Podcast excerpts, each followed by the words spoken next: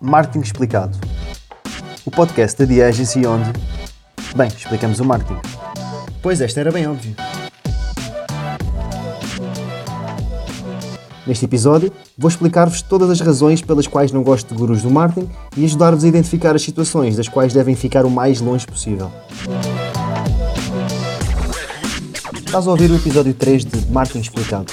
Eu sou o João Batista, host deste podcast e o melhor amigo de quem quer explorar um pouco mais a fundo o mundo do marketing. O sonho era que a web fosse um espaço livre de partilha e colaboração, onde a humanidade pudesse, finalmente, transpor as limitações físicas que lhe são inerentes.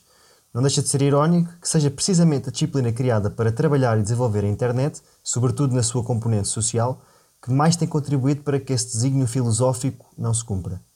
Parte do problema estará nas grandes corporações cujas ações tendem para o surgimento de monopólios, mas há também uma responsabilidade que recai sobre os profissionais de marketing, que não pode ser ignorada. A internet, por si só, não é boa nem é má. A internet é o que os seus utilizadores fizerem dela e, nesse campo, tem surgido uma figura proeminente que tem atraído as atenções e ajudado a moldar a percepção dos utilizadores, que é o guru do marketing. Mas vamos começar pelo início e vamos tentar perceber o que é que é ou então o guru do marketing. Um guru do marketing é alguém que se afirma como um especialista do marketing de forma pública e muito evidente e depois monetiza essa percepção que induziu no mercado sobre si mesmo, normalmente através de formações ou da partilha de know-how em formatos como livros, palestras ou até consultoria. Em princípio, não há nada de errado com esta abordagem e há até excelentes profissionais a fazer precisamente isto, mas há algumas nuances que tornam demasiado fina a linha entre o recomendável e a burla. Neste episódio, vou explicar-vos todas as razões pelas quais não gosto de gurus do marketing e ajudar-vos a identificar as situações das quais devem ficar o mais longe possível. Uma boa forma de identificar um guru do marketing é estar atento ao seu discurso e às pistas que nos possam indicar que aquela pessoa pensa ter todas as respostas sobre um determinado assunto, excluindo, lá está, a colaboração. Não é muito difícil fazer este discernimento porque a subtileza não costuma fazer parte das suas características. Quando alguém afirma ser ultra especializado numa plataforma ou num determinado subtópico do marketing, geralmente há razões para suspeitar. Importa perceber que o marketing não é uma ciência exata, aliás, tenho até dúvidas de que seja sequer uma ciência. O marketing pode ser definido como um campo teórico com poucos anos de investigação e desenvolvimento que deriva da economia e da gestão, essas sim, ciências mais desenvolvidas para além de ser um campo do saber que tem avançado ao sabor da prática, impulsionado pelo vertiginoso crescimento da economia desde os loucos anos 20, o marketing tem conhecido diversas derivações e inputs de outras áreas, como a tecnologia, que deram origem, por exemplo, ao marketing digital. Se o marketing é uma área muito pouco rigorosa do ponto de vista da ciência, talvez seja melhor nem sequer falar do marketing digital. Os gurus do marketing tendem a apresentar as suas opiniões como factos científicos validados empiricamente, o que, na maioria das vezes, não corresponde de toda à verdade, nem é coincidente com outras opiniões ou experiências similares. Falam com autoridade sobre temas que não dominam na totalidade, mas não apresentam esse disclaimer às suas audiências. E não me entendam mal, os gurus não dominam o marketing, sobretudo o digital, por serem burros ou incompetentes, mas porque essa área do saber é tão recente, inexplorada e complexa que não existe ninguém no mundo com essa capacidade. Para além disso, os gurus tendem a ser ultra especializados num pequeno subtópico para conseguirem maximizar a sua cota de mercado. Isto é fácil de entender. Tenho maior probabilidade de sucesso se me apresentar ao mercado como o profissional mais especializado em Instagram marketing, por exemplo, captando a atenção da crescente quantidade de empresas a querer investir nesta plataforma, do que se me apresentar como um profissional de marketing digital de uma forma mais genérica. Acontece que o marketing digital é cada vez mais técnico e diversificado e esta estratégia de especialização torna os gurus incapazes de perceber o panorama completo e, portanto, de dominar a fundo os temas sobre os quais falam. É verdade que o marketing digital é cada vez mais segmentado em pequenas áreas e que, muitas vezes, requer um conhecimento técnico aprofundado sobre pequenas questões. Mas esse é o papel dos técnicos das empresas especialistas que, através dos seus serviços, softwares e plataformas, analisam dados em larga escala e fazem experiências com essa informação para conseguirem produzir conhecimento. Um guru do marketing, apresentando-se como um farol de know-how, tem de ter a capacidade de conhecer e interpretar a big picture, o que na maior parte das vezes não se verifica. Mas por que existem gurus? É fácil perceber como surgiram os gurus e por que razão prosperam. Por um lado, existe uma grande quantidade de profissionais de marketing formados por cursos universitários obsoletos, a ver o mercado à sua volta mudar mais depressa do que eles se conseguem adaptar. Isto gera medo da mudança e uma grande pressão na reconversão de perfis e competências. Por outro lado, temos as empresas, lideradas na sua maioria por pessoas que não têm as ferramentas base para compreender a revolução digital, mas que percebem a necessidade de rejuvenescer a capacidade instalada dos seus departamentos de comunicação. Temos também as agências, tipicamente estruturas super pesadas construídas para uma realidade ultrapassada que já não voltará. Estas agências estão já a passar por um processo crítico de sobrevivência, no qual farão uma adaptação forçada ao digital, despedindo pessoas e adaptando as lógicas do tradicional a uma nova realidade que em nada se lhe assemelha. Está criado um vazio de mercado que é aproveitado pelos gurus que se afirmam especialistas numa determinada matéria e se tornam líderes de opinião. Fica também explicada a origem da principal fonte de receita destes profissionais, a formação. Qual será então a diferença entre um guru e um formador? Um formador, por definição, é alguém que estuda o corpo teórico de uma determinada matéria e depois transmite esse conhecimento ou informação. Um professor, por sua vez, é alguém que investiga a teoria e produz esse tal conhecimento teórico.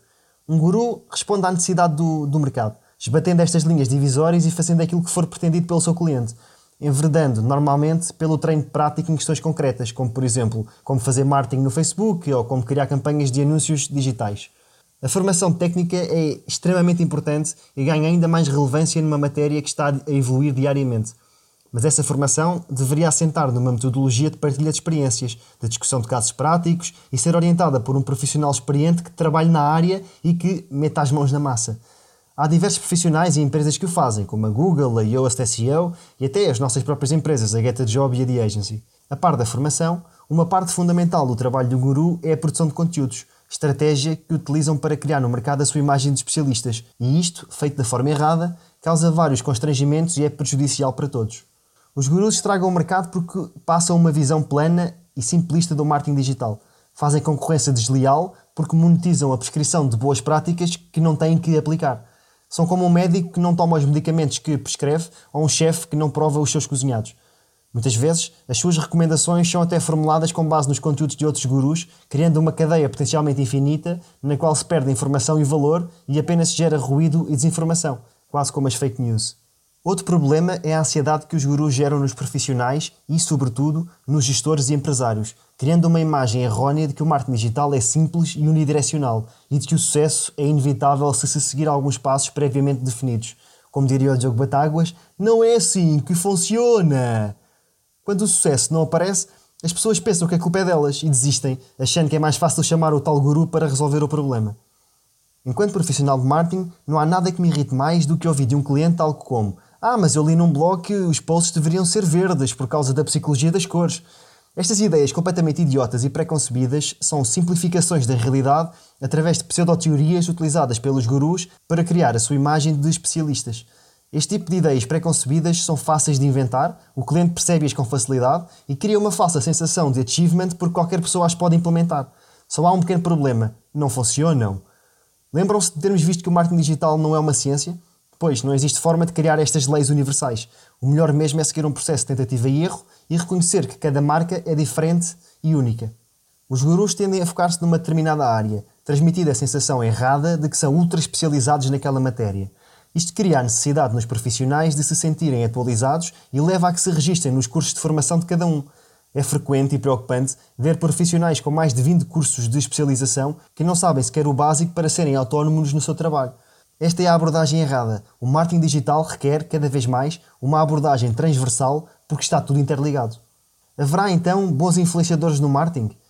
Fico arrepiado quando constato que, no marketing digital, existem poucas dúvidas e muitas certezas, o que é estranho numa área que é tão recente, complexa e sem grande investigação científica por detrás, nem grande case study prática ainda feito.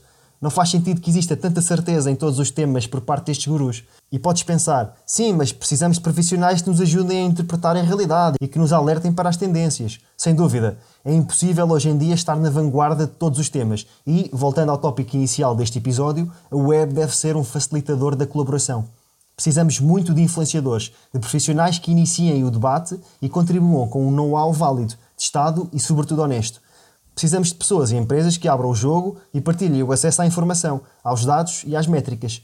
Precisamos de gurus comprometidos em acrescentar valor, como é um grande exemplo o Gary Vee, e não de chiques espertos que semeiam a dúvida e a desinformação para depois venderem cursos e livros milagrosos.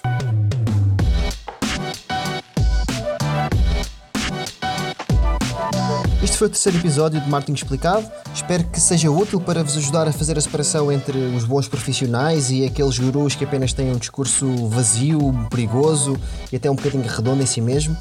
espero que vos seja útil no vosso futuro profissional e se acharem que há pessoas que vocês conhecem, outros profissionais de marketing, outras pessoas que estejam a começar um negócio um, que beneficiem de ouvir este podcast, ajudem-nos a crescer, partilhem, divulguem, façam like, subscrevam. Voltamos para a semana. Um grande abraço.